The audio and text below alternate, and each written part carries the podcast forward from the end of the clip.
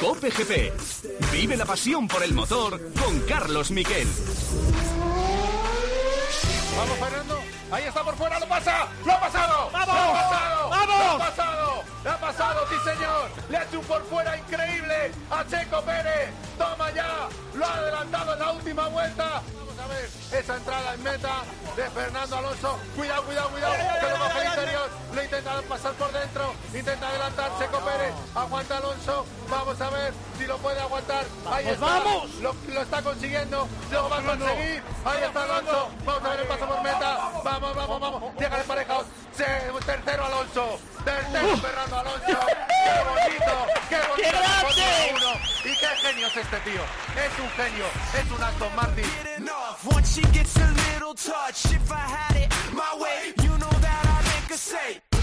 Hola, ¿qué tal? Buenas tardes, bienvenidos a Cope GP. Esta ha sido la maniobra del año para los aficionados que han votado en los eh, medios públicos de la Federación Internacional del Automovilismo.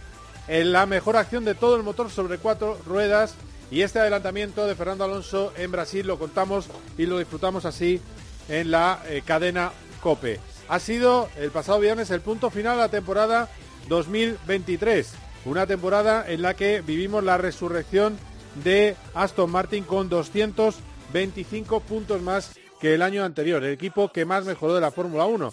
Tengo los datos, luego los voy a repasar porque vamos a hacer un análisis un poco de las últimas noticias de la temporada en este Cope GP. Vamos a hacer una tertulia con Marco Canseco y también con eh, Fabio Marchi. Ha sido un fin de semana sin competición prácticamente, pero en el que hemos sabido que Dani Sordo va a seguir con Hyundai en el Mundial de Rallys, también lo vamos a hablar, y que ojo, Mar Márquez está en la lista de posibles candidatos a la Ducati oficial en 2025. Así lo ha dicho su responsable Claudio Domenicali. Se lo vamos a preguntar a Borja González. Antes vamos con los titulares de la gala de la FIA.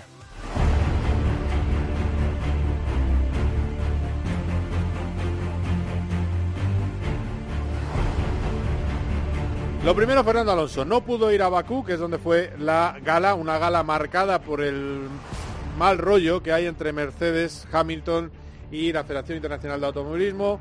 Os pongo al día, se inició una investigación por un presunto conflicto de intereses eh, de la mujer de Toto Wolff, Susie Wolf, y al final se quedó en nada. Dos días después se anuló esa investigación.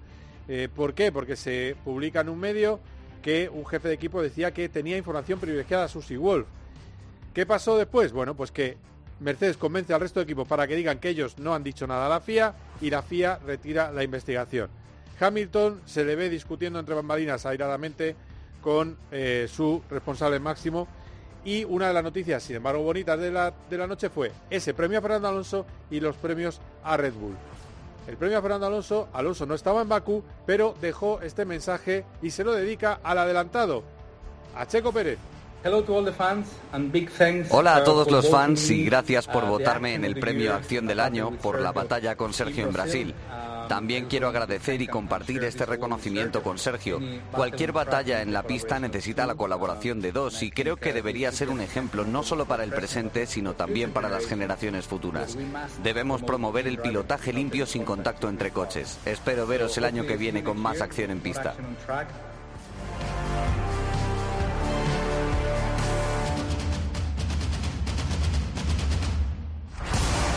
Es época de especulaciones, qué equipo lo va a hacer mejor el año que viene, quién va a mejorar más.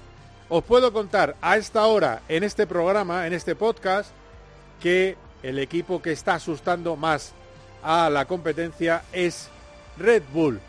Y yo no querría decirlo, pero es la realidad.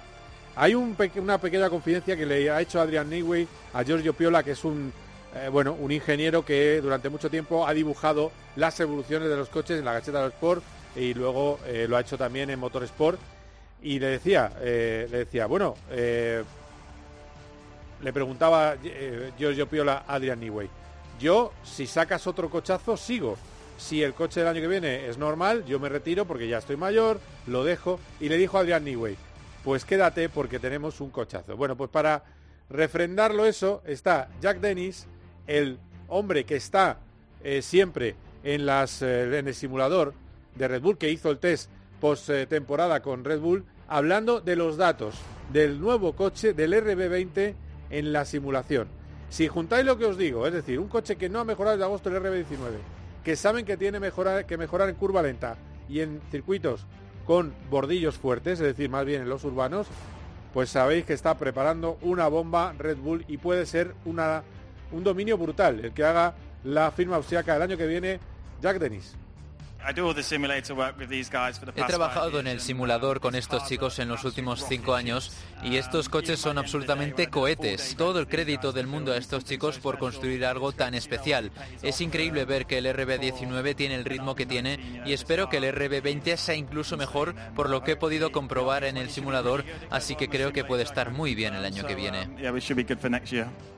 Pues fíjate, fijaros, fijaros el miedo que ya están dando los de Red Bull. Y tabló el campeón cuando le dieron el trofeo. ¿Y qué dice Max Verstappen? Pues que va a echar de menos ese coche, el RB19, que tantas alegrías le ha dado.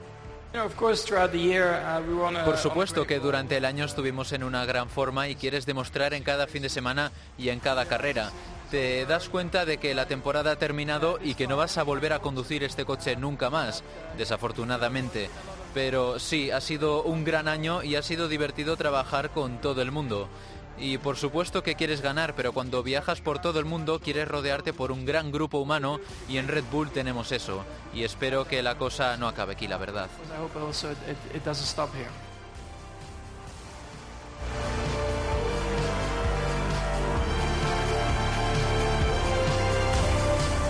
Un Max Verstappen, por cierto, que ha vuelto a las carreras de simulación y fijaos lo que... Porque le recuerda al trabajo, es decir, el himno holandés se ha convertido en, no hombre, no, que estoy de vacaciones, no me hables de trabajo, para Max Verstappen y es muy entendible. La palabrota que dice al final eh, se empieza por M traducido al español, cuando le ponen en pleno directo de simulación, le ponen el himno de Holanda. No, come on, stop this shit. No, no, parar, parar esa mierda, dice. Bueno, eh, ya lo he tenido que decir la palabra. Subimos otra vez la música, vamos. Uy, se ha quedado. Nos hemos quedado sin música. Bueno, pues el último titular. Louis Hamilton defendiendo a Susie Wolf y atacando a la FIA antes de recibir el premio al tercer mejor piloto de la temporada 2023. Una semana decepcionante porque uh, el órgano de gobierno de nuestra industria ha cuestionado la integridad de una de las mujeres más increíbles que hemos tenido en nuestro deporte, como es Susie Wolf, sin preguntar, sin evidencias y pidiendo perdón al final. Es inaceptable. Parece que hay ciertas individualidades en el liderazgo de la FIA que cada vez que queremos dar un paso adelante intentan echarnos atrás y eso tiene que cambiar. Y por cierto, en esa gala también habló Christian Horner. Están, lo digo porque no, lo digo por enfriar euforia ni nada, pero en los discursos de los rivales no aparece Aston Martin. Porque la referencia última, esto es como unas elecciones generales. Cuando hay unas elecciones generales, la referencia mejor son las locales del mismo año. Pues esto es igual. La última referencia de Aston Martin es quinto coche de la parrilla. Y como con esa referencia es normal que Christian Horner cuando le preguntan rivales para el año que viene hable de dos fundamentalmente, Mercedes y Ferrari que van a estar más cerca y también habla de McLaren y no incluye Aston Martin. ¿Quiere decir eso que Aston Martin no va a mejorar? Claro que va a mejorar. La cuestión es si le sirve para ganar, por ejemplo, a McLaren. Esa es la duda de momento que hay que ver en la pista. Si le sirve para, para, ganar a McLaren y para volver a estar en lucha con Mercedes y Ferrari. Evidentemente es más difícil cuando parece que Mercedes va a tener un coche revolucionario que tiene mucha esperanza puesta en él, bueno, un coche completamente distinto y Ferrari tiene una buena línea de evolución. Eh, vamos a ver qué pasa. Vamos a analizar los datos de la temporada y enseguida tertulia aquí en COPGP de Fórmula 1 con algunos datitos que van a resultar curiosos. Quedaos aquí, tenemos un programón COPGP. COPGP. Los goles de tu equipo solo se viven así en tiempo de juego.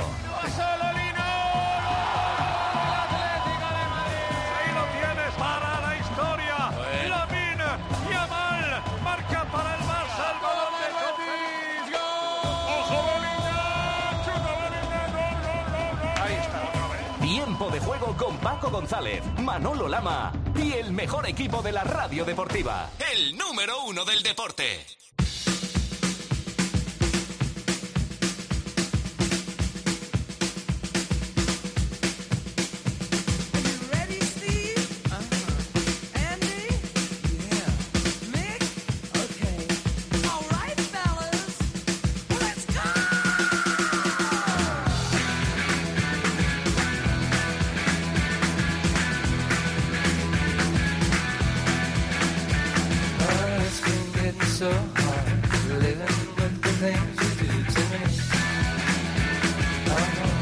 Al fin puedo hablar con mi buen amigo Roberto Meri. Hola Roberto, ¿cómo estás?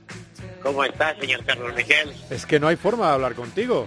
Yo digo, de- debe tener algo, está enfadado conmigo, algo le pasa, no contesta los mensajes, vaya lío llevo.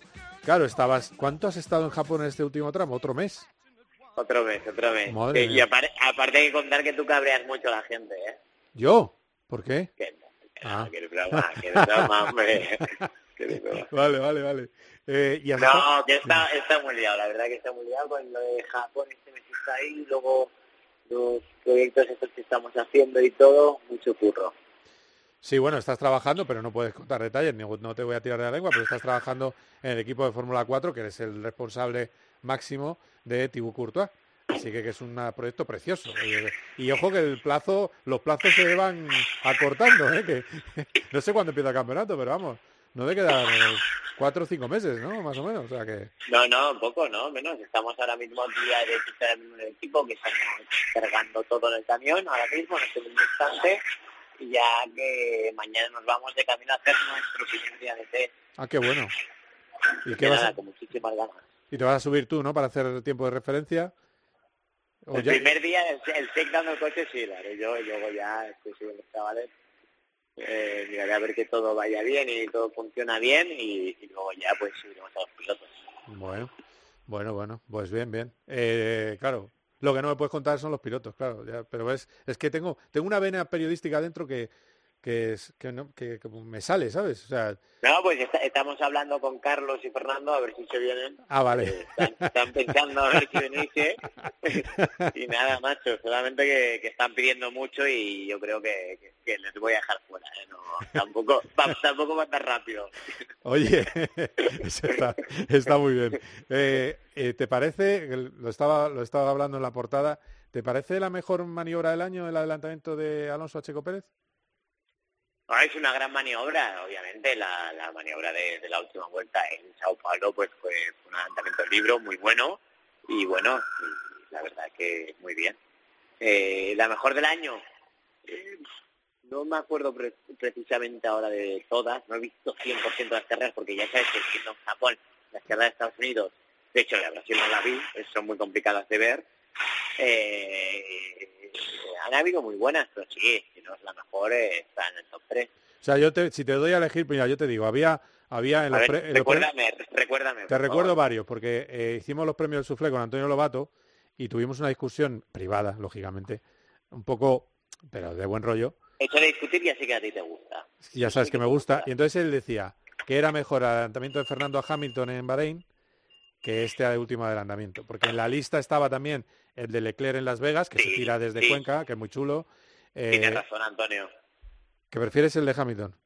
Sí. Vaya, hombre, vaya, yo ahora, que- ahora- ahora que lo dices, no, pero el- al final el de Pérez es con DRS. Sí, eso decía él, pero, pero, pero, no, con un, pero, no, escucha, pero iba más, El de... Pero iba que... Explícame. corría más el Aston Martin que, que el hizo, Mercedes. lo, lo- lo que hizo bien Fernando no es el adelantamiento en sí, es cómo se preparó ese adelantamiento. Ahí es lo que hizo bien Fernando en, en Brasil. ¿Vale? Es como se cocinó a, a Sergio Pérez en esa vuelta. Pero como adelantamiento en sí, es mil veces mejor el adelantamiento Bahrein. Ah, vale, vale. O sea que no, como siempre no estás en mi equipo, ¿qué le vamos a hacer? Vale. Yo no quiero voy a estar en tu equipo. ¿estás Nada. loco? Que nada, que no. Suelo estar en tu equipo, ya lo sabes que suelo estar. Y ahí, además pensamos muy parecido. No, yo, yo sabes por qué le daba más mérito, a pesar de que tiene DRS, que es lo que decía Antonio, le daba más mérito porque el Aston Martin a principio de año es mejor eh, que el Aston Martin en final de año y que uno es un Red Bull y el otro es un Mercedes. Eh, creo que, o sea, quiero decir que, que Fernando adelanta donde adelanta en Bahrein, que es maravilloso, O- que es o- o- inesperado. espérate, déjame decirte una cosa. Uno es un Red Bull, uno es un Mercedes, uno es Hamilton y otro es Sergio Pérez. También, también. Y uno, Uno sigue... es Sir Lewis Hamilton. Efectivamente.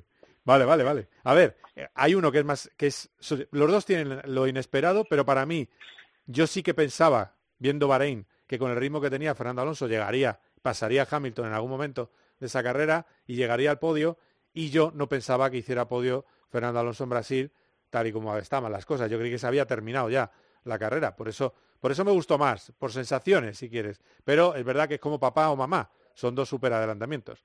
Que luego también hay otro más que estuvimos debatiendo, que era el de ese de Leclerc, que yo creo que también ahí, ahí sí que hay más fallo de Checo que en el de Fernando, porque la puerta que deja es una puerta que parece la puerta de Brandenburgo. Y luego, eh, y luego el otro que a mí me gustó mucho fue el de la primera vuelta de Zambor de Fernando eh, por dentro en mojado, con rueda de seco. Que ese me parece muy bonito, el del doble que hace Albon y a Russell.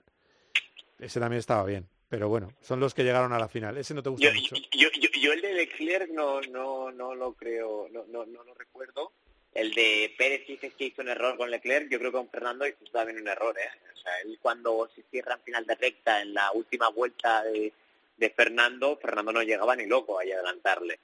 Porque Pérez pensó no- que llegaba, ya, ya, sí. Claro, para mí ahí el error lo hace Pérez cerrándose. Si Pérez no se cierra, Fernando yo creo que no lo hubiera adelantado. Eh, Claro. Pérez se cierra pensándose que Alonso llegaba y no llegaba, pero ni, ni loco. Y entonces, claro, Fernando después dice, ostras, pues muchísimas gracias Sergio por pensarte que llegaba, que yo me voy a preparar la, la curva y sale muy bien de la curva y la adelanta en la siguiente recta. Y hace, y hace un amago por dentro y va por fuera, que eso es muy bonito también para el espectador. que también es un, es un clásico, que tú habrás hecho de esas, seguro. Sí, sí. O sea, Sí, sí. el, el- el arte del toreo. Eh, bueno, vale, eh, pues, pues nada, oye, eh, estás en el bando, el bando lobato. Pero no pasa nada, eh, yo te quiero igual. Eh, otra cosa más, el Power Ranking.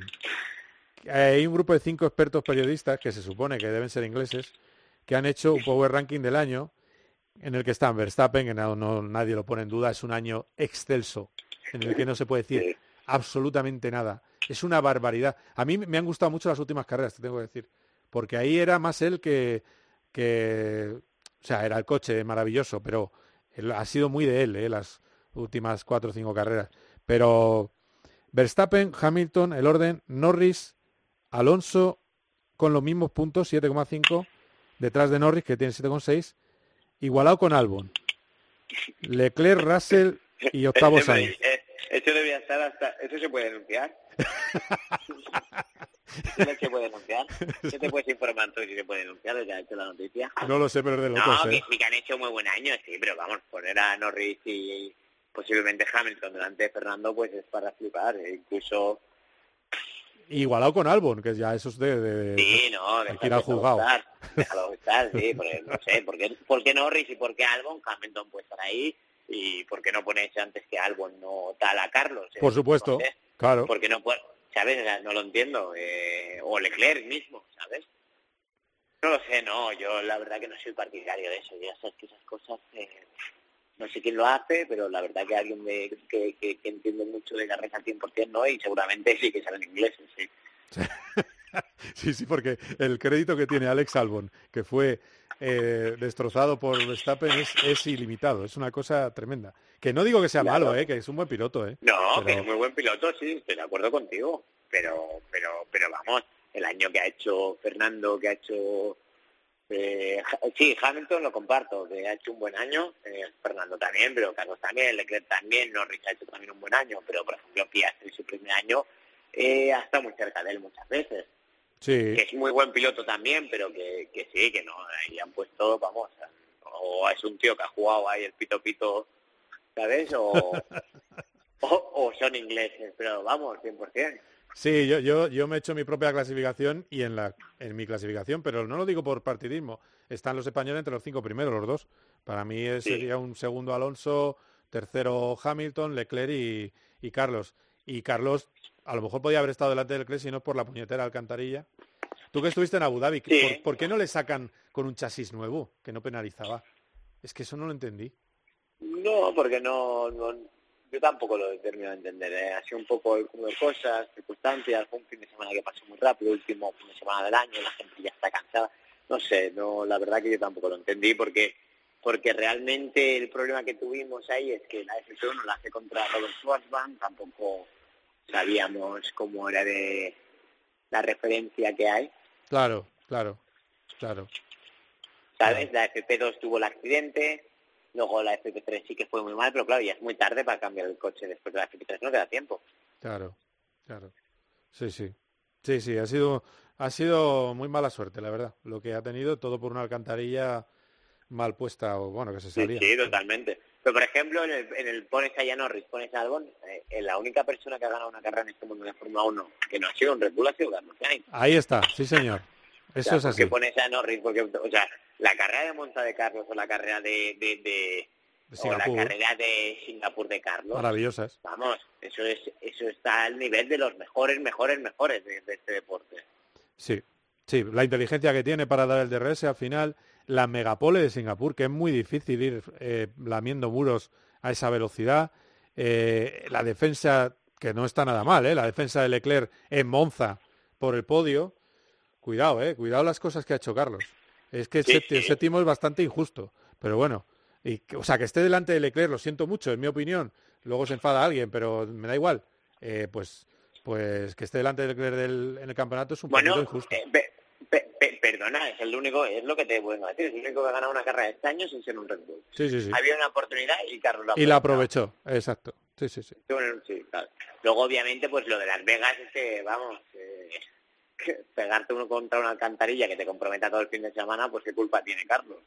Eh, luego, eh, también lo de, pues en Abu Dhabi, lastrar un coche que parece que no, que no iba bien por culpa de esto de Las Vegas, es que, claro, has perdido dos fines de semana que eran imprescindibles para el campeonato, para lo apretado que estaba la, la cuarta posición en el campeonato, que en el cuarto al séptimo había nada. Nada, nada. Y, Sí, sí. vamos, Nada, no había absolutamente nada.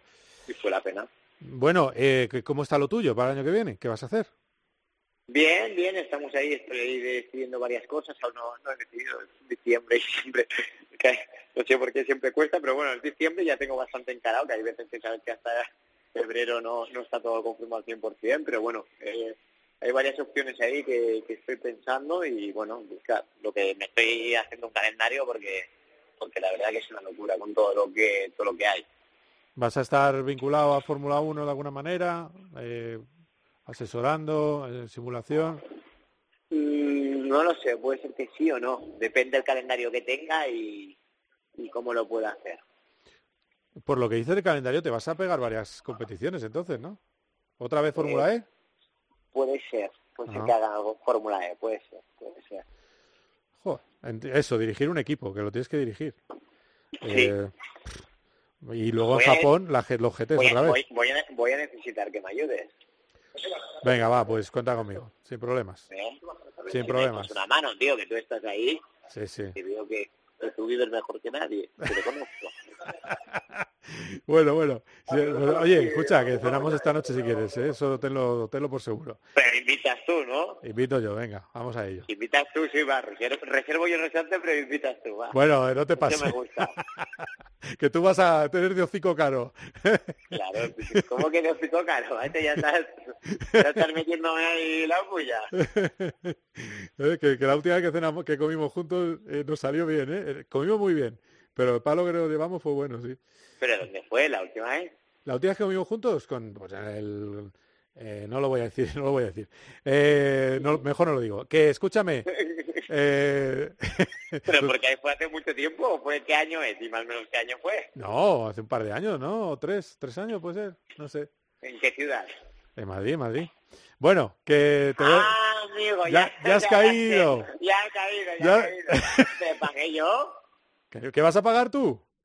No, Pagué no, yo, no. Claro, eh, que- es- hay una que pagamos cada uno lo nuestro. claro, Muy bien ¿qué es acompañados íbamos, por cierto.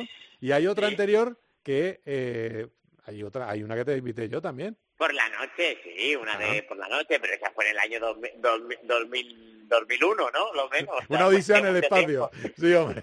¿Eh? Madre mía, macho, No. estás sacando aquí cuchillos de hace mil años. De 2011, pero bueno. Eh, oye, Teto, que es un placer. Que pásate más por aquí, macho, que es que no te, no- no te veo el pelo.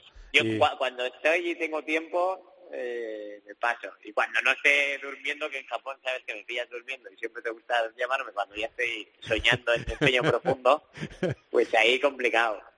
Muy bien, Roberto. Pues, Eh, eh, pues oye. nada, estamos en contacto, ¿eh? Y suerte Muchas con... gracias y un placer estar con vosotros otra vez. Venga, un abrazo fuerte. Un abrazo. Quedaos Chao. ahí, que llega enseguida Tertulia Fórmula 1.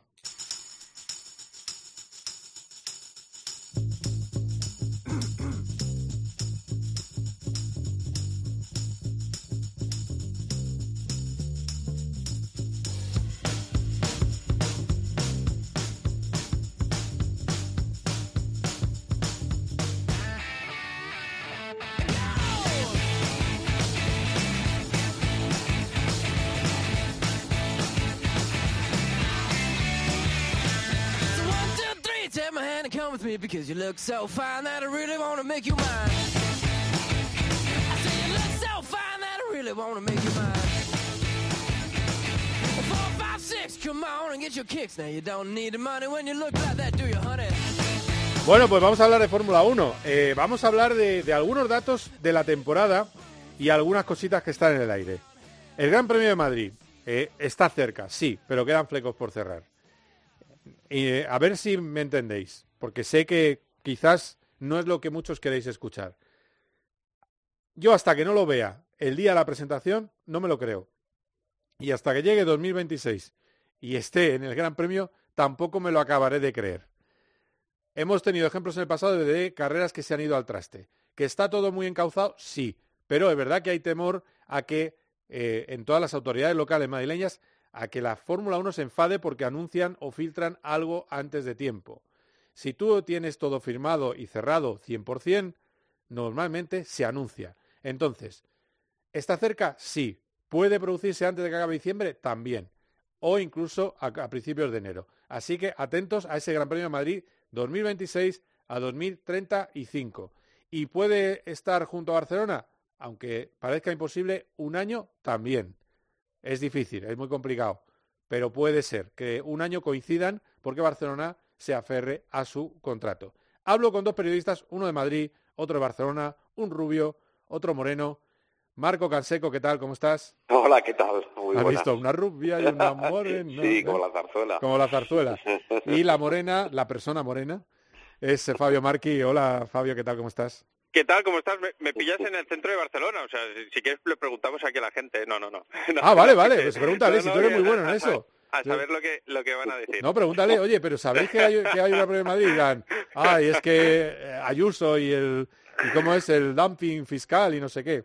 Bueno, eh, y, eh, estoy pasando al lado, al lado de buses, igual empiezan a pitar si hablamos del Gran Premio de Madrid, pero... bueno, bueno, bueno. Eh, a ver, eh, hablando del Gran Premio de Madrid, ¿hasta dónde llegan vuestras informaciones? Porque es verdad que, en, en mi opinión, falta, oye, eh, vamos a dejarnos de historias, lo hacemos un día oficial, se deja de filtrar y ya está, fin de la historia. Es que para mí es muy cansino. Es que hace cuatro meses estábamos diciendo algo parecido. Lo que pasa es que ahora está más cerca y sobre todo ahora el timing corre para Madrid, porque tú tienes que estar metiendo los bulldozers, los, tiene que, los tienes que estar haciendo en mayo, porque hay mucha obra que hacer. Entonces, A ver, yo, dime, yo barro para casa, yo barro para pa' casa, casa. y ya sabes que ha- hace ocho meses yo, ya dije que, una gran fuente, que por eso lo dije, eh, me dijo que se haría seguro, se haría seguro. Eh, en mi caso, eh, me cuadraba más 2027 y de hecho eh, ahora se ha salido como 2026 la opción eh, esta de, que haya dos grandes premios. Ya sabemos lo difícil que es cuadrar en un calendario tan tan lleno de pruebas que sí, que se podría hacer, pero también es que la homologación del circuito, todo esto, eh, yo creo que eh, va muy justo de tiempo para que sea 2026. Yo me mantengo en 2027 y sí que es verdad que aunque digamos que se vaya a hacer, se puede ir todo al traste, obviamente, como cualquier negociación de cualquier cosa, como cuando anunciamos fichajes de fútbol y fichajes de, eh, de pilotos, eh, pues claro, eh, te dicen se va a hacer, se va a hacer y se puede cambiar, claro, eh, como cualquier negociación. Pero, eh, insisto, a mí desde hace meses me dicen que está, que está muy hecho y, de hecho, yo cuando publiqué la, la información, a los 10 minutos tuve un mensaje de la Fórmula 1 diciendo, oye, eh, desde la Fórmula 1 queremos que pongas este matiz en tu noticia.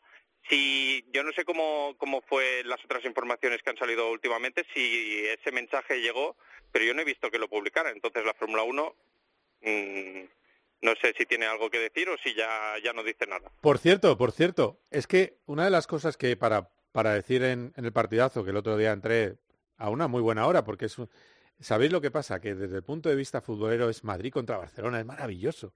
Es un éxtasis. O sea, eh, antes del programa de, de Deportes Cope, eh, me preguntó, me preguntó Lama que qué qué opinara, ¿no? Dice, opina, ¿debe ir a Fórmula 1 a Madrid o a Barcelona? Y yo le dije, para enfado de Manolo Lama, a las dos. Y me, pone, me dice en antena, ah, bien, gracias por mojarte. No, digo, en 2026 las dos. Luego, si solo puede quedar una, pues la que más le gusta a la Fórmula 1, el modelo que le gusta es el modelo Madrid, pero no porque sea de Madrid, sino porque se llama circuito urbano, eh, circuito lleno de VIPs y modelo, eh, digamos, Miami, eh, Las Vegas. Pero que es verdad que una de las referencias que yo he tomado, porque a veces hay que mirar esto, a veces uno, todos tenemos nuestra fuente, pero a veces hay que mirarlo de una manera 360. Es decir, tienes que alejarte un poquito y mirar desde fuera. Nadie ha desmentido de Fórmula 1 las informaciones del otro día. No. Nadie. Exacto. Entonces, Y de- y a, Fabio y le salieron y a desde desmentir. El circuito tampoco asumen que Madrid, que Madrid ya está en el escenario. Sí, lo más parecido a desmentir es lo que ha hecho Carmelo Sandebarros en la FIA. Lo más parecido. Pero Eh, bueno, Bueno, también- es- también- eso es es más bien Claro. que no están contando con ellos de momento. Eh, en el momento que se oficialice y que lo de- diga la Fórmula 1, yo creo que el tema del circuito, la homologación, van de corrido. O sea, que sí, que sí, que en voz Y- baja, y en voz baja eh, también eh, ven que va eso- para adelante, es- sí. Eso es lo más rápido. En ¿Y cuántos circuitos hemos eh, visto? Sí. ¿Cuántos Sí. circuitos hemos visto que primero llegan? Y es que lo más difícil es conseguir un hueco en el calendario. Yo si ahora quiero hacer un, exacto. un- un circuito en donde sea, primero miro a ver si me van a entrar en el calendario y luego ya hablaré de homologar el circuito. eh. Y a lo el mejor la de homologación del circuito llega un año antes de que se corra. Claro, claro, Eh, eh, cuando ya esté planteado y, y se puede hacer una revisión in situ Es que- del mismo. Bueno, Las Vegas error- fue el día, el día que rodaban. Las Sí. Vegas, la última autorización, fue el día claro. que rodaban. El error es pensar que, que lo de lo de, lo de- Barros es como contrario a lo que se ha dicho en los últimos días y en los últimos meses. No, no. O sea, No. es, es complementario. Que, que nos dice que no han hablado con la FIA, pero eso no quiere decir que el proyecto vaya para atrás. Que no Ese están es el- siguiendo los ese es de los últimos trámites Sí. y yo creo que que, que eso no, no es problema. O sea, la, FIA la, la Fórmula 1 eh, es la que la que tiene que dar el primer paso ahí. Bueno, eh, sí, el caso es que Madrid está muy cerca. No sé si tú puedes aportar algo más, eh, Marco, porque, bueno, Marca, tú estabas un poco por la labor de que esta semana podía haber un anuncio, ¿no? Eh, Sí, es que me comentaron que podía llegar desde Londres esta esta semana. Me lo dijeron la semana pasada, pero pero va pero es que estamos así desde la primera semana de septiembre. Hay algunos ah, que me dijeron que desde la Consejería de Transporte y Urbanismo habían puesto también han dado ya algún visto bueno al proyecto y que incluso se estaban grabando algunos tramos del vídeo promocional, pero esto para la presentación de, de enero, de eso ya por parte de Madrid.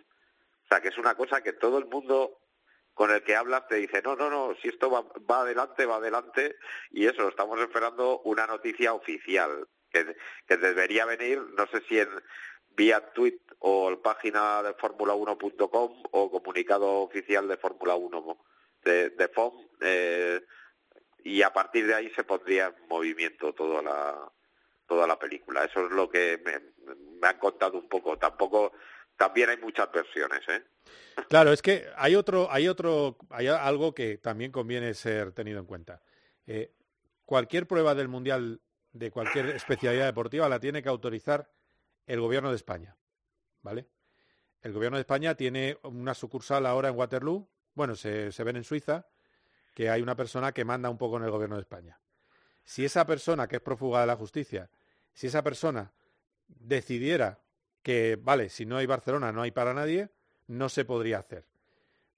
A ver, eso es Pero, a ver, el, el CSD ya, ya dijo el otro día que por primera vez Barcelona podía estar preocupada por perder el Gran Premio. Entonces, Sí, eh, Víctor Franco. que se puso, dice se que- puso de perfil, sí. Claro, porque también es Claro. verdad que tú, que claro, nosotros nos, nos fijamos en ese aspecto pequeñito del Gran Premio de Madrid pero tampoco tiene sentido eh, frenar una cosa que, que, o sea, frenar una cosa que te, todavía te quita más de lo que te puede ayudar. O sea, es decir, al final eh, te va a aportar mucho tener una carrera en Madrid, esté Ayuso, sea quien el que sea, es una carrera en España que va a tener mucha repercusión, o sea, no es nada malo. Es verdad, Víctor Franco dijo, dijo pero también lo de Víctor Franco... Lo que se factura va para el Estado, para la hacienda claro, española, ¿eh? claro, claro, claro. De todas maneras, mira, a ver si, a ver si mi productor Xavi Lasso puede, puede recuperar ese corte de Víctor Franco del, del pasado, eh, creo que fue martes, y también, eh, que fue cuando estalló todo, y también el, eh, lo que dijo Martínez Almeida. Eh, sí, sí, efectivamente. Otra de las cosas para ver la película en 360, efectivamente, es lo que tú dices, Fabio, es que el Consejo Superior de Deportes se puso de perfil. Dijo, oye, esto eh, resulta que es una cosa, con, es una empresa privada que habla con quien quiere y que, también te digo, me parecía un aviso a navegantes. Oye, pues mejorar la oferta, me parecía también, ¿eh? un poco, Fabio, pero bueno, que da igual. El caso es que yo creo que que en esa mesa que hay en, en, Suiza se habla de otras cosas, así que no creo que se hable de esto. yo creo que yo creo que sí, que no no es una cuestión eh, ahora prioritaria. Yo creo que no, que sí, bueno, pues es un tema más bien deportivo. Puede puede llegar a serlo, no lo sé en el futuro, pero pero que no, no creo que sea una de las cuestiones que está encima de la mesa ahora mismo, es que yo creo que no. Bueno, está bien. Luego, luego decís que saco temas polémicos, ¿ves? Esto, esto lo digo en el tuit de Roldán que, que, es, que nos me persiguen ya y dicen, ya está sacando la política, tal. Ya se enfada, se enfada la gente. ¿Eh? Es que te gusta, te gusta mover el gallinero. Me gusta mover el gallinero. Pero escucha, yo... A ver, Fabio, ¿he dicho algo que sea mentira? No. No, no, no, no, no. yo, yo ahí no me meto. No, pero que no, pero es cierto lo que he dicho, ¿sí o no? Es cierto. Claro. Es que no eh, que tiene una persona que no está que está fuera de España peso en la eh, en, en, España, pues es evidente, no, no es una cosa eh, que sea falsa. Pero bueno, no te metas, es verdad, tienes razón. Fabio, haces bien. No hagas como yo. Eh, bueno, a lo que vamos. vamos a, ahora mientras nos, nos, peinan esos, eso, por cierto, yo, yo, creo que va a haber, que va a ir para adelante. Ahora ya resumiendo un poco todo, va para adelante, se va a hacer, hay acuerdo por las partes. Efectivamente, lo que falta son detalles y los detalles son cuestión de días. ¿Cuántos días? Yo no lo sé. Me fío de Marco, evidentemente, que tiene, que tiene muy buenas fuentes. Yo no sé, nadie me ha precisado cuándo va a ser, pero que está inminente. No, a mí precisado tampoco, pero en la semana que viene, desde la primera de septiembre, ya te digo, puede ser la semana que viene. O sea, me lo, me lo han dicho muchas veces. Sí, es verdad, es verdad. Y a ti también. O sea, es una cosa que parece que es todo el rato inminente, pero que que algo falta porque se va. Y el tiempo corre, ¿eh? Para hacer una obra de ese tipo se tendría que poner eh, antes del verano de, del, 24, eso seguro. Y, bueno, hay, que tomar como ejemplo también parte de la obra que se hizo en Zambor, ¿no? Que se está diciendo que va a haber una Sí, la misma, la misma empresa, Dromo, sí. ¿Tienes, el teléfono todavía, ¿no, Fabio? ¿eh? ¿eh? Tienes el teléfono todavía, ¿no? De, de los diseñadores. Pues Iba a comentar precisamente eso, que, que para hacer la, la peraltada de Zambor, eh, eh, el, el, creador eh, dijo que se fijó, bueno, vino a ver el autódromo de Terramar, o sea, aquí en Cataluña, que, que sería ya la leche que para hacer la, la, la peraltada de Madrid también cogiera un poco de ideas aquí de, de, de Sitges, de Terramar, que está aquí cerca del circuito. Bueno, escucha, todo, todo, queda, todo, queda, todo queda en España, está bien. Sí, sí, sí. No, es malo. Eh, mira, tengo ya el sonido de Almeida. A ver si, ¿no os parece que sabe más de lo que dice? Bueno, vamos a escuchar al alcalde de Madrid. Bueno, como todos saben, hemos estado trabajando en el proyecto de poder traer la Fórmula 1 a Madrid. Lo hemos hecho a través de IFEMA, con la premisa además de que no hubiera inversión de dinero público y por tanto ese es el esquema que hemos hecho y hemos elaborado a lo largo de los últimos meses. Hemos estado trabajando conjuntamente con Fórmula 1, hemos cumplimentado todos los requisitos que solicitaba Fórmula 1, pero lo que es la comunicación oficial le corresponde en este caso a Fórmula 1 y por tanto serán ellos los que les corresponda hacer el anuncio, como no puede ser de otra manera porque son los propietarios de los derechos. Bueno, pues ahí lo tenéis. Eh, ese es el, ese es el, sonido. Eh, bueno, ¿Ha hecho algo mal Cataluña respecto a la Fórmula 1, Fabio? No, no Eh, digo el creo- circuito, ¿eh? yo creo que el circuito ha hecho No, un gran no. trabajo. No, no, yo creo que el circuito, incluso los directores y presidentes del circuito en los últimos años han sido cercanos a la Fórmula 1, han hecho todo lo que han pedido. De hecho, los eh, equipos siempre han mostrado se han mostrado contentísimos con Barcelona. Ya sabéis lo que les gusta rodar aquí porque entienden muchos datos para de cara a nuevos circuitos, a otros circuitos a lo largo de la temporada. eh, están cercanas de las a las fábricas. Eso le va, le va de lujo a todos los equipos y están eh, perfectamente aquí. Lo que pasa es que sí que es verdad que no ha ayudado. eh, lo dijo Stefano Domenicali en el diario AS, si no me equivoco, antes del Gran Premio de España, que, que ahora Barcelona empezaba a mirar al circuito, al, Gran Premio de España, pero que antes pues había estado de espaldas, ¿no? Y se refería, yo creo, eh, sinceramente, que se refería a la- al gobierno local, ¿no? De, Barcelona, que incluso yo tengo informaciones de que se les propuso hacer exhibiciones como la, la que se hizo en Madrid. eh, con un Red Bull en medio de las calles de Barcelona antes del Gran Premio para que hubiera más eh, pues más show eh, cercano a la ciudad antes del Gran Premio y que dijeron que no porque luego también hubo años en los que decía que no querían que a ver si no iban a pagar el canon y claro la Fórmula 1 al final que sí que no que sí que no esto lo dijo Alonso una vez en la rueda de prensa previa al Gran Premio de España de este año lo dijo de tanto decir que no que sí que no al final la Fórmula 1 a ver si se va a ir a otro lado. Y es la única pega que yo le, le podría encontrar. Claro, sí, yo, creo que, vas, eh, bien. Eh, por cierto, ¿qué os parece eh, que, va por ahí? Yo creo que Madrid está muy volcado con ese concepto de, la Fórmula 1 y, eso le está ayudando mucho. Para, para querer algo tienes que demostrar mucho interés y es verdad que cuando tú tienes una cosa que consideras propia la das como, bueno, la das por hecho. Bueno, pues te la pueden acabar quitando si no le pones el amor suficiente. No por la gestión del circuito, que creo que es magnífica, ¿eh? Magnífica. Yo creo que, sí, sí. o sea, yo cada vez que voy soy feliz. Eh, Sí, sí. De cómo me tratan, eh, de, de ir a cenar con mi amigo Fabio, de muchas cosas. O sea, es, es alucinante al lado del mar. La, Lo que sí la que es verdad, verdad- que sí, de organización ha sido siempre un lujo y lo sigue siendo la, la carrera de Barcelona. Eso no, no, hay, no se le puede poner ningún pero. Yo creo que es que camina más un poco hacia y está, y está vendido, lleva dos años completamente sobrevendido, no sobrevendido porque no se puede, pero, Pero lo, hubieran, po- lo hubieran podido hacer, lleno hasta la bandera. Eh, lo único, yo creo que es que cambia un poco el, el tema de que, a ver, eh, con un promotor privado y con un canon de carrera eh, urbana, eh, la F1 dobla.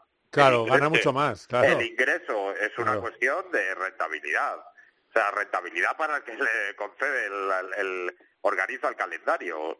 Si vas a ingresar el doble, porque porque está claro que es el doble o cerca del doble, lo que pagaría Madrid, pues eh, es, es que te- te- no, no creo que ninguna empresa a la que le ofrezcan el doble por cambiar una carrera de, de ciudad eh, diga que no. Claro. Lo, lo que lo que sí que es verdad es que dos puntos clave. Uno, que yo es algo que vengo pidiendo desde... Igual no se puede hacer, ¿eh? pero el circuito de Cataluña, las carreras no son de las más divertidas del año. Eh, esto es un hecho y es así. Y es un gran circuito de test, pero faltan adelantamientos. Y sí que es verdad que igual eh, en los últimos años se podía haber planteado algún cambio de alguna curva, hacer alguna curva más a 90 grados. Es que no sé, igual, igual no se podría hacer, ¿eh? pero... Eh, pero igual pensar en algo para aumentar el espectáculo en- para el Gran Premio, eh, si tienes mucho espectáculo y la gente está divertida, eh, hay menos probabilidades de perder ese Gran Premio. Y punto número dos, ahí seguro que voy a discrepar con Carlos Miquel, prepárate Carlos. Venga, que vamos. es, yo espero, yo espero que si hay Gran Premio de Madrid, que realmente sea todo 100% privado. Porque sí que es verdad que si tú tienes algo en un sistema de comunidades autónomas que ya tiene una otra comunidad autónoma, no me gustaría que se usara dinero público para quitarle un evento a otra comunidad autónoma. Haz otro, haz otro. Eh, haz un espectáculo de aviones, si quieres. Eh, si tienes que usar dinero público. Ahora, si es todo privado realmente, pues mira, cada uno hace lo que quiere y me parece bien. A ver, lo que no va a haber es una partida de dinero público como hay ahora eh, que ponga Gran Premio de Madrid. O sea, eso no lo va a haber. No va a haber un extra para hacer el Gran Premio de Fórmula 1. Porque Pero el estás conmigo, ¿no? Si fuera así. ¿Estoy contigo? No estoy contigo. Eh, o sea, sí estoy contigo. No, Qué, raro, vamos. no, no, no. Estoy, con- estoy, estoy contigo, sí. Pero eso me vale para todo. Es decir, ponlo en la oración al revés. A ver, a ver, a ver qué te parece, Fabio. Imagínate, eh, que es que se me, está- se me va a ir el podcast a hacer puñeta, voy a hacer un podcast de, de dos horas. Pero imagínate que... La eh, sí, me la has liado. Eh, alguien dice al revés. ¿Cómo puede ser que con dinero público esté ampliando contrato Barcelona a 10 años y no pueda haber una carrera con inversión privada en Madrid? Es lo mismo que estás diciendo tú, pero al revés. Bueno, pero ya, ya está hecho, o sea, ya está hecho. Ah, bueno, no sé. O sea, al final es una instalación que ya está hecha con dinero público y hay que y hay que amortizarla y hay que llenarla y hay que darle pues la joya de la corona que es la Fórmula 1. No, pero, pero Sí. lo, que, lo que va a haber público va a ser una eh, recalificación de terrenos. Eso es lo que va a ser algo público.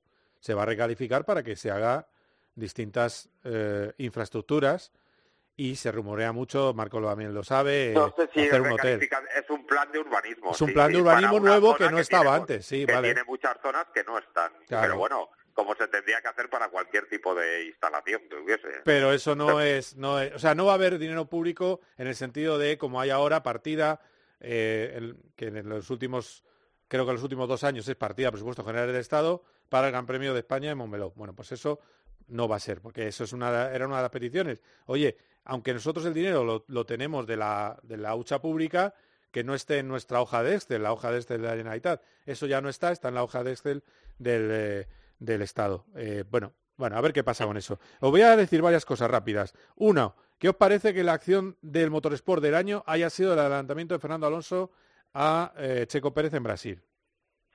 Yo creo que es merecida, fue la fue la más la más emocionante por, por un podio en las últimas vueltas, es que fue una fue una lucha de estas de guion de de solo le faltaba hacer por la victoria, claro, pero pero fue fue increíble y cuando parecía perdido todo, es que fueron 17, 18 vueltas de lucha, le caza una vuelta antes del final, eh, en la penúltima y en, y en la última responde de nuevo Fernando, fue el, fue el momento del año sin duda. Sí, sí. Eh, por, por todo, por lo que fue, por la dificultad de, de frenar además. El otro día me lo decía Alex Palou, dice, eh, no es lo más difícil es frenar a un coche detrás, pero hacerlo con un coche que es peor eh, es aún eh, más complicado y, Y, que y volver a superarlo de nuevo otra vez. Claro, claro.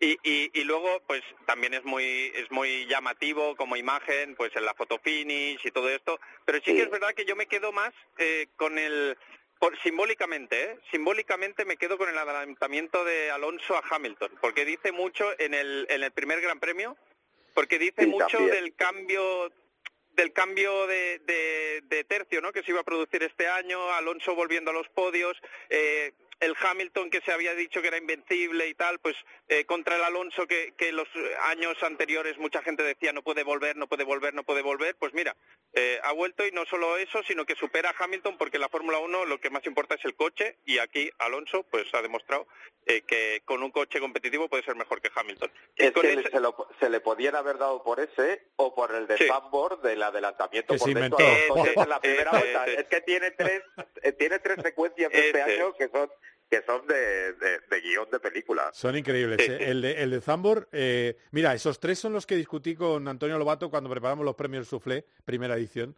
de este año en el partidazo. Discutimos esos tres adelantamientos. Eh, y, y al final, como no nos poníamos de acuerdo, Lobato dijo Hamilton, eh, a Hamilton en la primera carrera, y yo dije el de Brasil. Claro, él me decía, no, el de Brasil es con DRS. Digo, ya, pero es un Red Bull eh, Sí, y has estado aguantándole un montón de vueltas porque venía más deprisa y es que me parece que, que es todavía más complicado para el piloto el de Brasil.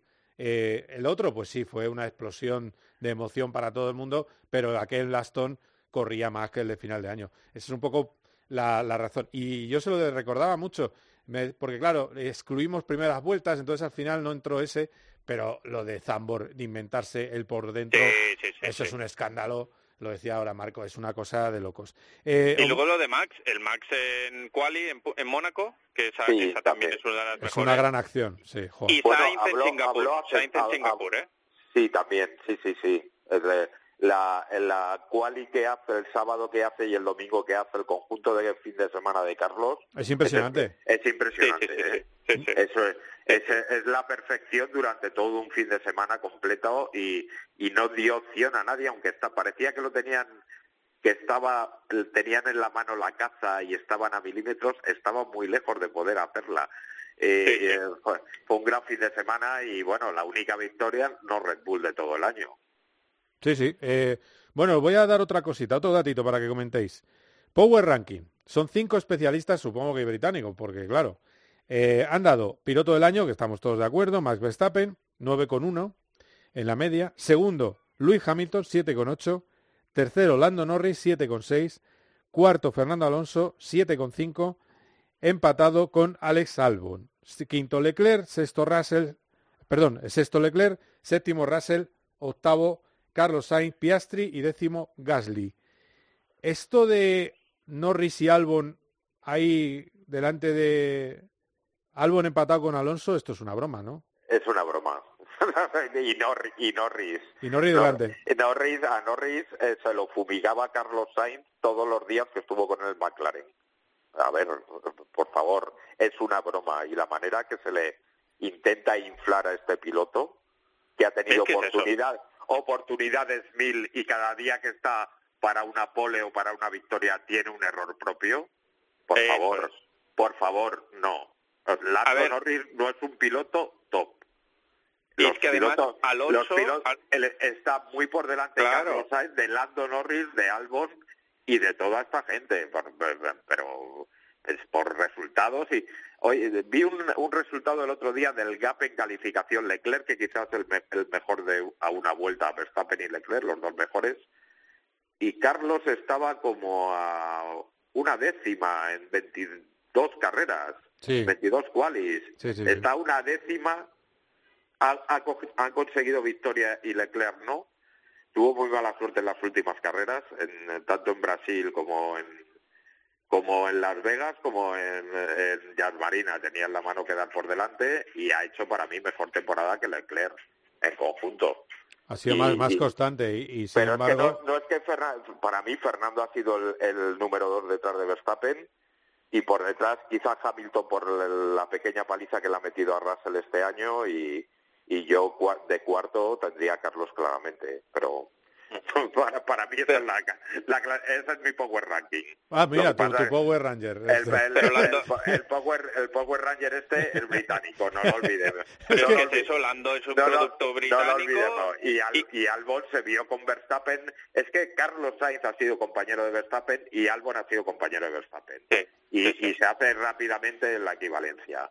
Pero, pero es que además Lando, nadie, o sea, todo el mundo infla este piloto porque es británico. Sí, eh, porque, hay que inflarlo. Cae bien, y, además cae bien y, a Russell, tiene mucho... Russell ha tenido, lo que pasa es que Russell, como le han sacudido bastante este año, ha tenido, pues, ha, tenido, se ha decantado la cosa un poco más por Lando. Ya en los carteles de Bahrein de principio de año, es eh, eh, era algo así como haz tu apuesta, pues, y salían Verstappen, eh, Hamilton, y Lando, y Russell. Y no salían ni Fernando ni Carlos Sainz. Sí, sí, sí. y yo no niego... Eso en el cartel oficial de inicio de temporada. Está muy dirigido todo esto. ¿eh? Y yo no niego que Lando Norris sea muy buen piloto. Sí, pero no, es, un, no es un top al valorarlo no se, no se le valora con la misma vara de medir que los otros, porque nadie dijo cuando llegó es, es hijo de un millonario, como se dice de otros, eh, que ha tenido siempre los mejores coches y el apoyo de McLaren para, para todo, que eso también en las categorías inferiores, vosotros lo sabéis, el que tiene el, motor que más corre es el que puede ganar y, y hacer la pole. Eh, entonces, Vale, que sí, que ha sido un gran piloto y en las categorías inferiores ha marcado eh, diferencias. Pero luego al subir a la Fórmula 1, cuando ha tenido que dar ese paso, cuando Carlos se fue, eh, este año, por ejemplo, yo me quedo con la comparación con Alonso. Alonso, cuando tenía coche de podio, hacía podio. Cuando tenía coche cercano al podio, también te aprovechaba las malas condiciones y te hacía podio. Lando Norris, si no recuerdo mal, en Qatar, bueno, en la segunda parte ha tenido coche de podio constantemente y no solo eso, sino de, buena clasificación. Y en clasificación en Qatar, por ejemplo, las dos vueltas se, se, sale de las líneas.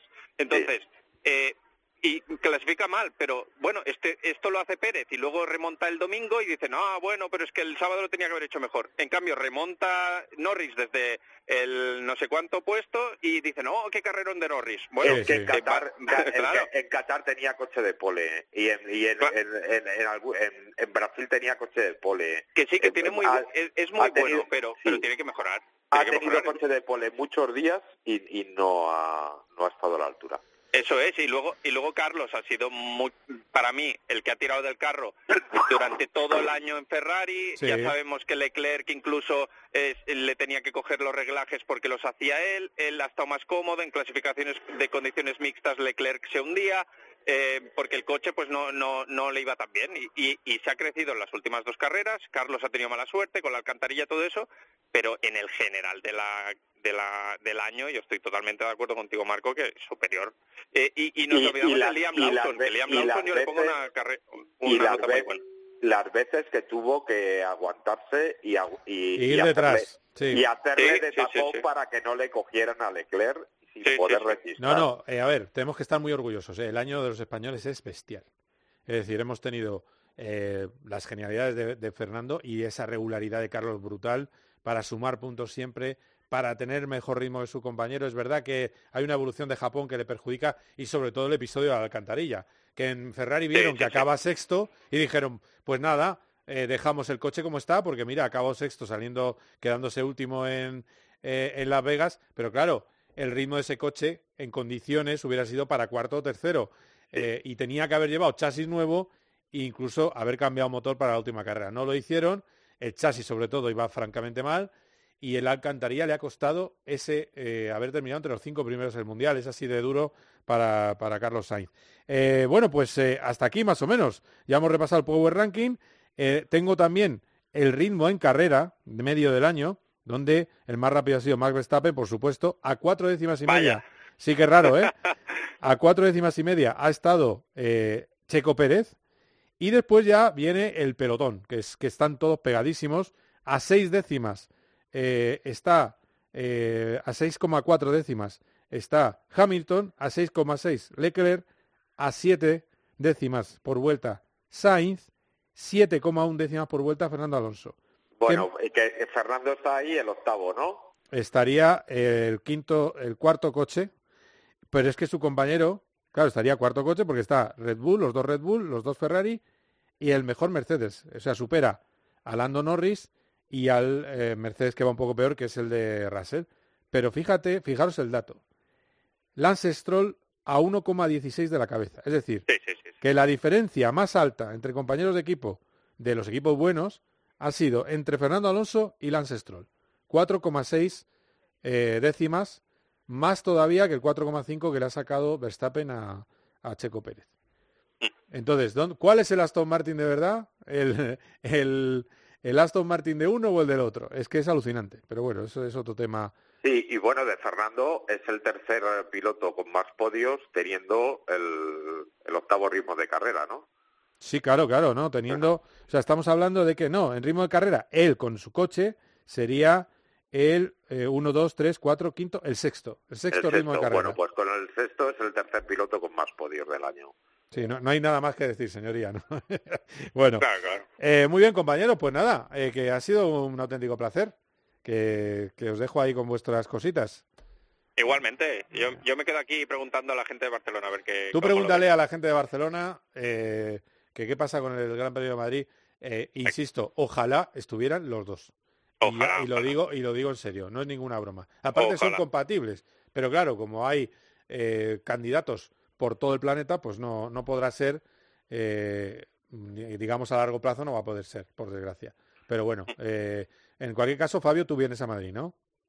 Hombre, claro, Vale, me, vale. de- me dejarás un sofá, ni que sea. Que sí, hombre, sí, te vienes a casa, ya está. ara, muy bien, muy bien. No, claro, porque cuando, cuando tú vienes a Barcelona te enseño aquí eh, un buen sitio de fideuás, de Bueno, tal. pero es que escucha, Claro. estoy- se me está haciendo la boca agua solo para la próxima carrera. O sea, es que estoy, estoy deseando llegar contigo, ponernos ahí a pie de playa, pam, venga, vamos a- al tema, que se come en Cataluña que no veas. Es una, es una maravilla. Mi mujer, como he dicho muchas veces, Marco, es catalana. Mi Sí, sí. apellido es catalán. Y tengo muy buenos amigos en, en Cataluña, es así. Y, Eh. y da, y da gusto ir, ir siempre, vamos, a, Oh. a- a Barcelona y al Gran Premio, siempre. Maravilla. Tú, tú sabes que para mí eres Carlas. Carlas. Muy bien. Bueno, compañeros, un abrazo fuerte. Cuidaros, que vamos Que a hablar allá en este abrazo. Cope GP de motos. Hasta luego. My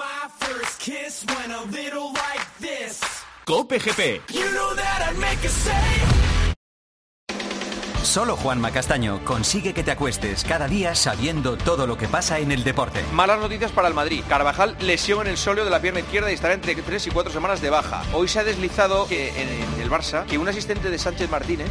El problema es que Monse Tomé tiene una estocada y es que es lo que queda de Rubiales y de Bilda en la selección española femenina. Hay que recordar que en una selección que es campeona. De lunes a viernes de once y media de la noche a una y media de la madrugada, el partidazo de Cope.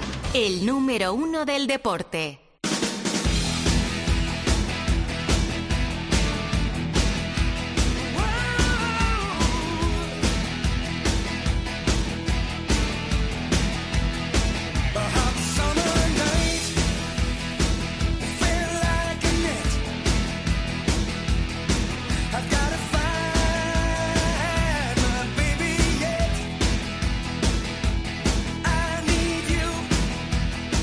Hablamos de motos en Cope GP y lo hacemos con el hombre que más sabe de motos de este país y además justo antes de que nos vayamos él y yo en unos días a Fuerteventura. Borja González, ¿qué tal? ¿Cómo estás?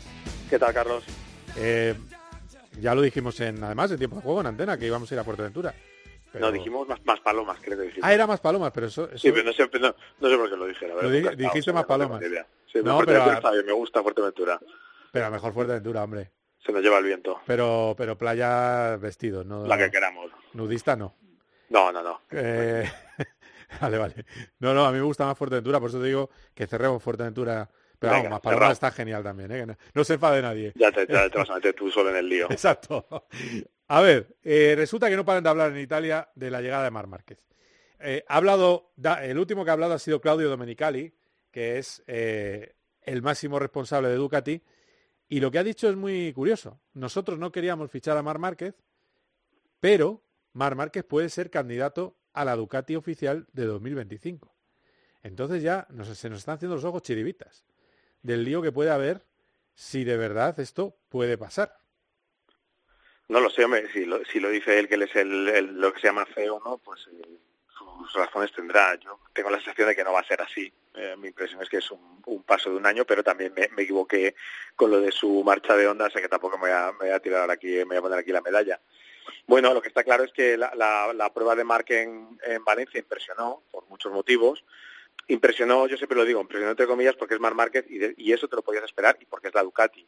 Y ya sabemos lo que han hecho muchos pilotos con la Ducati y no podíamos esperar menos de Marc, pero a lo mejor, bueno, pues esa sensación que dejó, eh, esas sonrisas y esos comentarios de, de sus compañeros ahora de, marca, por ejemplo, eso que de la curva 8, nos dejó Bastianini, que era en todas las telemetrías el que mejor la había hecho, bueno, pues es una pista muy buena para saber qué, qué- qué puede ser capaz de hacer Marc con una moto que ha arrollado este año, arrolló el año pasado y este año ha sido más exagerado el dominio y da la impresión de que bueno pues que han sumado un factor más que es el Marc Márquez para que la para que Ducati sea más inalcanzable todavía para el año que viene que va a ser el gran problema para el resto de, de marcas aunque es verdad que fue un test positivo para casi todo el mundo y que con el tema de las concesiones técnicas que se dan ya para el año que viene pues tendrán herramientas sobre todo Yamaha y Honda pero también Aprilia y KTM para acercarse a, a Ducati pero es evidente que, que bueno que es que es quien es eh, tiene la moto que tiene, que es una moto que, que ha ganado carreras. Eh, Me refiero exactamente a esa moto, la de Gian Antonio, Sí, es verdad. porque ga- ganó la carrera de, de Qatar con ella y, y bueno, pues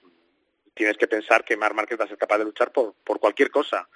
Luego, ¿cómo se desarrolla la temporada? Pues eh, lo veremos, lo veremos. Eh, también dijo Domenicali que para ellos su número uno sigue siendo Peco Bañaya, eh, por muchos motivos, porque está en el equipo oficial, por ser el campeón del mundo y también porque tienen pues una, una relación, una empatía especial con el piloto italiano, el campeón del mundo. Pero bueno, eh, es, obvio que a los aficionados al motociclismo, a los muchos que hay, y a los muchos que hay aficionados a Mar pues se les va a hacer un invierno larguísimo, esperando a que, a que vuelva a subirse marca la moto, pr- primero en el test de Sepang, y luego evidentemente ya, que es lo, gordo, cuando empiece la temporada en Qatar, el primer fin de semana de marzo, que ahí ya empezaremos a ver realmente eh, cómo va, cómo va a ir la cosa. No va a ser fácil, ¿eh? porque ya hemos visto el nivel de otros pilotos de la marca, del propio Añaya, de Jorge Martín, de, Marco Bezzecchi, pero eh, no deja de ser Mar Márquez y, y al final pues el- lo que ha hecho y lo que es capaz de hacer, lo que ha sido capaz de hacer con la Honda, incluso estando la Honda en, en una situación crítica, pues hace que, que sí, que, te- que tenga que ser considerado candidato a todo, pese a que en Ducati no se cansen de repetir que no le querían tener ahí. Sí, bueno, pues eh, a ver qué pasa con eso, pero por lo menos Ducati no ha hecho lo que hizo Yamaha con Alex Márquez. Que lo hemos visto en el No. documental de Dazón y he alucinado. Es decir, Sí, le bueno, a ver, firman eso, eso lo sabíamos, eso Ah, ahora vale. porque se ha puesto en, boca del de, del que era el team manager de Petronas, de Razali, que ya, ya no es team manager del equipo, porque tengo que decir que se, se, se marchó antes de terminar la temporada él y el equipo ya no va a ser el mismo, ahora lo ha comprado, lo sabes, bueno, conocerás tú, en el equipo de, de la NASCAR, eh, que, no sé cómo se, no, ahora no cómo se llama el equipo, pero un equipo de, de la NASCAR americana que también que es copropietario el, el cantante Pitbull, pues se, han metido ahora en MotoGP con las pérdidas satélite y ese, ese equipo pretendió tener a, Alex Márquez con un contrato en 2020 en Moto 2 y luego cuando Cuartararo subiese al equipo oficial, que era, era lo que ellos esperaban, subirle a la MotoGP, pero cuando fueron con ese contrato ya firmado a, a ver a los responsables de Yamaha para explicarles el plan deportivo, pues eh, Lin Jarvis, el máximo responsable de Yamaha, dijo que, que, que ni de coña, que un Márquez no iba a entrar ahí y se acabó, digamos, ese sueño de... O bueno, en aquel momento era sueño de Alex Márquez porque eh, era una moto, es verdad que tenía pinta de que, de que encajaba bastante bien con su estilo de pilotaje, aunque luego, bueno, nunca sabes porque ya hemos visto cómo ha terminado derivando Yamaha y a lo mejor habría terminado siendo una trampa, pero que ese, ese veto existió, pues es una cosa que, que se ha hecho hiperpública estos días, reconocida por por Razali, reconocida también por Mar Márquez, que estuvo presente en ese momento, no reconocido por Yamaha oficial todavía, llegará el momento de preguntarles. Y, bueno, no, no queriendo dejarlo tan explícitamente el propio Alex, no queriendo utilizar la palabra veto, pero sí que diciendo que bueno, pues estaba hecho y, y se fue al traste, aunque luego bueno, pues eh, se hubo aquel dominio de la retirada prematura o inesperada de, de Jorge Lorenzo, que terminó dejando a Alex ya en MotoGP, pero con, con Honda. Sí, sí, sí. Bueno, pues eh, así se escribe la historia, pero por lo menos es verdad que en esa, en esa, en ese doble lenguaje de Ducati, Ducati no le queremos. Pero oye, qué bien nos lo vamos a, qué bien nos Bueno, es, es no lo queremos, pero le tenemos. Exacto. O sea, Y estamos eh, eh, orgullosos. a mí, yo siempre lo digo, a mí me parece, a mucha gente le dirá, a ver, ¿cómo pueden decir esto? Bueno, yo creo que son honestos en eso. Lo, dijo Palo Chabati su momento antes de que firmase, lo dijo, que es el, el director deportivo de, de Ducati, lo dijo Gigi Daliña, que es el máximo responsable técnico, en realidad el máximo responsable de todo el departamento de competición de Ducati, que no estaba dentro de sus planes, pero claro, o sea, nadie le ha marcado un dulce y, y Marc Márquez es un dulce, aunque ellos tienen cierto miedo a la desestabilización de, de un entorno que controlan muy bien, porque Ducati es una fábrica que ha controlado muy bien, digamos, todo el, pack de pilotos que tienen con la moto que, les proveen a todos, también porque ellos han querido utilizar esa filosofía y es aquí manda Gigi Daliña, él dice qué es lo que se hace con la moto, los pilotos actúan en función de los datos que él les da y lo que él dice y, y han querido, digamos, mm, tapar esa parte del, del ego del piloto. De hecho, hubo un enfrentamiento en su momento entre Andrea Dovizioso, que era el número de la fábrica, y Daliña, porque Dovizioso tenía su visión de ciertas cosas, y ahí ganó Daliña y ganó y, y- y luego pues mm, confirmó que su apuesta era la correcta porque porque han terminado llevándose dos títulos. Eh, ahora parece que Ducati sea eh, una cosa loca, pero hasta que Bañaya no ganó el título el año pasado, solo tenían el título de 2007 de, de Casey Stoner, o sea, ha pasado muchísimo tiempo y bueno, pues ahora están aprovechando su momento y son los demás los que tienen que ir a, a su rebufo. Dovizioso también ha, ha hablado, Andrea Dovizioso, que fuera rival de, de Marc Márquez, y ha dicho que, que, bueno, que lo que tiene que hacer Bañaya es no obsesionarse con lo que ve hacer a, a Marc. Marc va a ir rápido, que lo único que tiene que hacer Márquez es adaptarse a la frenada mm, de la Ducati, que es distinta a la de la Honda. Pero bueno, vamos a ver qué, en, en qué queda, en qué queda todo eso. Eh, pues nada, Borja, yo te voy a dejar que sigas ahí con tu periplo La maleta. Sí. Haz la maleta, que enseguida nos, vamos y nos vemos pronto y, y a bañarnos, que se está muy bien en Canarias. Desgraciadamente tú y yo lo sabemos, No va a ser así. esto no va a ser así. Ya, ya. Pero como me gustó la gracia, ¿eh? Sí, a mí también. Y nos quedará y nos quedarán muchas semanas de seguir hablando de, de lo que depara el invierno y de lo que pensemos que puede deparar el, el 2024, tanto en, en- en tu terreno favorito, la Fórmula 1, como en el mío. efectivamente, el invierno, el largo invierno y las especulaciones, efectivamente. Exactamente. Muy bien, gracias Borja, un abrazo. Un abrazo, Carlos. My first kiss went a little like this. Cope GP. You know that I'd make a mí lo que más me gusta de la Navidad es el portal de Belén y estar con la familia. Y el patio de los abuelos. ¿Y a ti? ¿Qué es lo que más te ilusiona de la Navidad? A mí lo que más me ilusiona de la Navidad es estar juntos, estar junto a la familia, tener calefacción en casa, que hace mucho frío y soy friolero, tener la posibilidad económica de hacer regalos y ver en la cara de felicidad de eh, toda la familia cuando estamos juntos. Soy muy clásico, me encanta la Navidad. En tiempo de juego, Paco González y Manolo Lama comparten contigo la ilusión de la Navidad. ¡Feliz Navidad!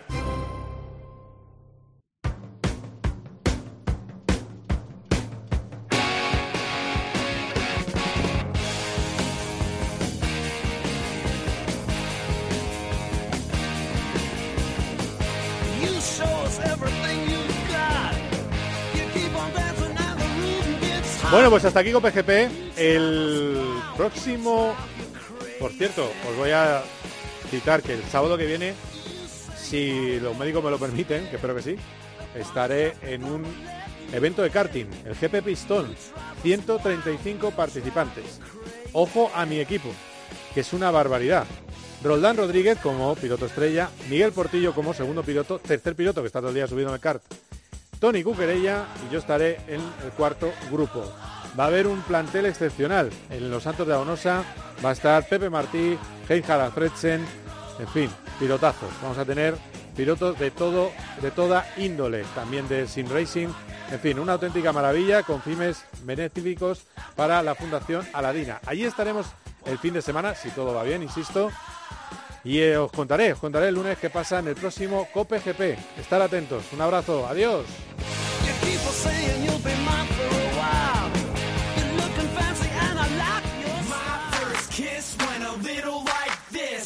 Cope GP. You know that I'd make a save.